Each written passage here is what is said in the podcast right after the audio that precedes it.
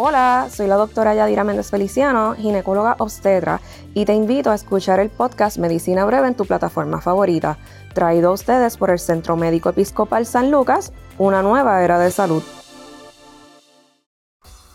¿Sabías que el cáncer de cervix es el tercer cáncer más común en las mujeres después del cáncer de seno y el cáncer de colon?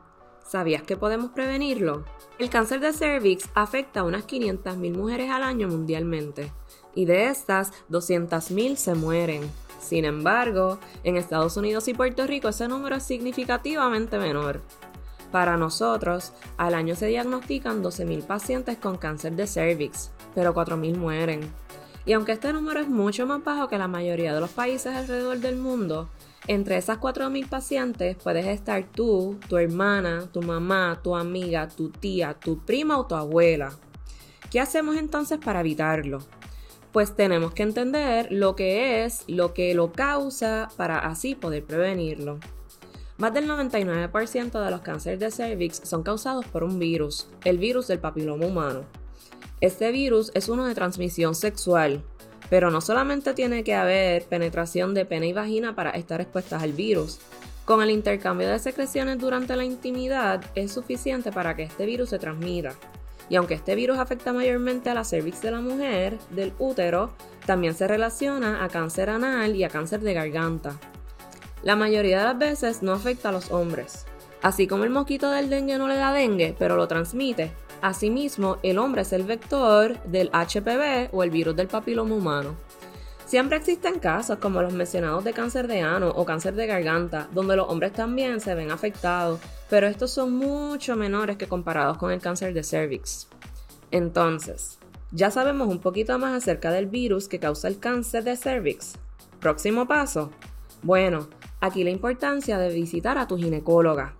Existe la famosa prueba del PAP, que es una prueba de cernimiento, o sea, como de filtro, para detectar si las células de la cervix están saludables o están con cambios precancerosos o hasta cancerosos.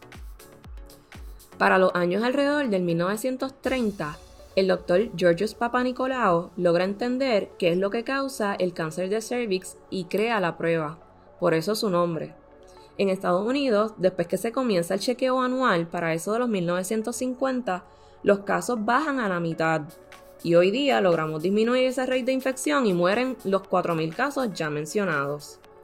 Para la mayoría de las mujeres, las indicaciones son hacerse la prueba desde los 21 años, sin importar a la edad que estuviste activa sexualmente por primera vez, y se hace hasta los 65 años. Claro está, esto es en mujeres saludables que nunca han tenido problemas con su prueba, porque si has tenido alguna alteración, las guías cambian. Las guías siguen cambiando y esto es gracias a la tecnología. No solo podemos detectar si las células de la cervix están saludables o afectadas por el virus, pero también podemos detectar si el virus está viviendo ahí, o sea, si está presente. Dependiendo de tu edad, te puedes hacer la prueba cada 3 o 5 años, siempre y cuando esté negativa. Claro, tengo pacientes que les digo 5 años y como que se espantan. Es importante que conozcas las guías, pero si prefieres hacerte la prueba todos los años como nos acostumbramos, puedes seguir con tu patrón, porque al final queremos eliminar esas 4.000 mujeres que mueren todos los años de cáncer de cervix. Por último, existe una vacuna en contra del virus del papiloma humano. Felicidad, ¿verdad? La vacuna está aprobada por el FDA desde el 2006 y se puede poner desde los 9 años. En el 2018, el FDA la extendió hasta los 45 años, tanto para mujeres como para hombres. Recuerda que el hombre es el vector, así que a ellos también hay que vacunarlo. Creo que hemos cubierto bastante del cáncer de cervix y del HPV, pero si tienes preguntas adicionales, no dudes en comunicarte conmigo o con tu ginecóloga. Saca tu cita y hazte la prueba del PAP. Esto es todo lo que debes saber sobre el cáncer de cervix en 5 minutos.